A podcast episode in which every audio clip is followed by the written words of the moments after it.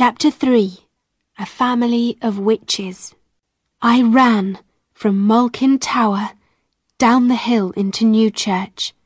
James followed me. I want to go to Read Hall too, he said. We ran through the trees to Sabden Brook. The noise of the river was beautiful in my ears. We went along the river to the village of Sabden, and then it began to rain. Suddenly, we heard the noise of horses behind us. We got off the road and watched the horses. It was Roger Nowell with some of his men. They saw us, and Mr. Nowell stopped. It's the Device children, he said. What's your name, child? My name is Jennet, I said. We're going to Read Hall. I want to talk to you.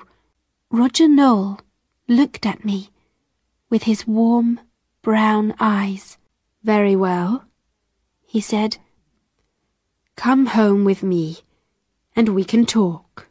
He lifted me up onto his horse, and the horse moved quickly along the road to the village of Read. James ran along behind us. Very soon, we arrived at Read Hall. The servant opened the door for us, and we went into the warm house. James came in, too, and sat down next to me near the fire. Mr. Nowell put his black hat down on the table. Bring a hot drink and some food for these children, he told the servant. They're cold and hungry. The servant brought bread and hot milk for us, and James and I ate hungrily. I felt warm and happy in Mr. Nowell's house. I wanted to stay there all my life. I never wanted to go back to Malkin Tower. When we finished eating, Mr. Nowell looked up from his book. You wanted to talk to me? He said quietly. Well, I'm listening. I got up, went across the room, and stood in front of Mr. Nowell. I'm afraid of my mother, I began. I'm afraid because she's a witch and she can kill people. The room was quiet. Mr. Nowell said nothing, but his brown eyes were kind. My mother and her friends are at Malkin Tower, I told him. They want to go to Lancaster Castle and kill the guards. They're going to bring old Demdike and Alison home again. Mr. Nowell got up and left the room. After some time, he came back with two of his friends. They all sat down at the table. Jennet, I want you to tell me again about your mother and her friends. They want to kill the guards at Lancaster Castle and bring old Demdike home to Malkin Tower, I said. Then I began to cry. Don't cry, Mr. Nowell said kindly. We can help you, but we must talk to your brother first. James, he called, tell me about your mother. Is she a witch? She's a witch, we're all witches, James began. Old Demdike's a witch. One night she went to the church at Newchurch and got some teeth from dead bodies there. The devil talked to her and she brought the teeth to Malkin Tower. They're under the ground by our door. Old Demdike's witch. We know that, Mr. Nowell said. Tell us about your mother. Mother's a witch, James said. She killed Mr. Robinson from Barley Village She made a clay picture and then she broke it. And Mr. Robinson died a week later. James smiled at Mr. Nowell. He liked Mr. Nowell because Mr. Nowell didn't shout at him. And I'm a witch too. I can kill people. No, James, I cried. You're not a witch. You don't kill people. Yes, I do, James said angrily. His face went red. My dog, Dandy, is the devil, and he killed a man for me. I wanted a shirt, and Mr. Duckworth was going to give me one of his old shirts, but in the end he didn't give it to me, and I was very angry. I nearly killed Mr. Duckworth. But I called Dandy, and he killed Mr. Duckworth for me. I began to cry. My brother was a witch too.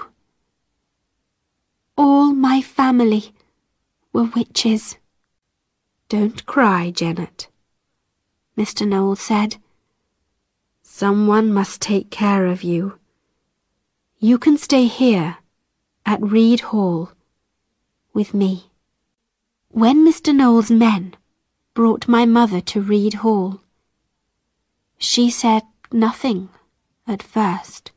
Tell us about the pictures of clay, Mr. Nowell said. My men found pictures of clay at Malkin Tower. My mother said nothing. Your mother, old Demdike, is a witch. Your daughter is a witch. Mr. Nowell said. Your son killed Mr. Duckworth because of a shirt. Now, tell us about the clay pictures. My mother said nothing.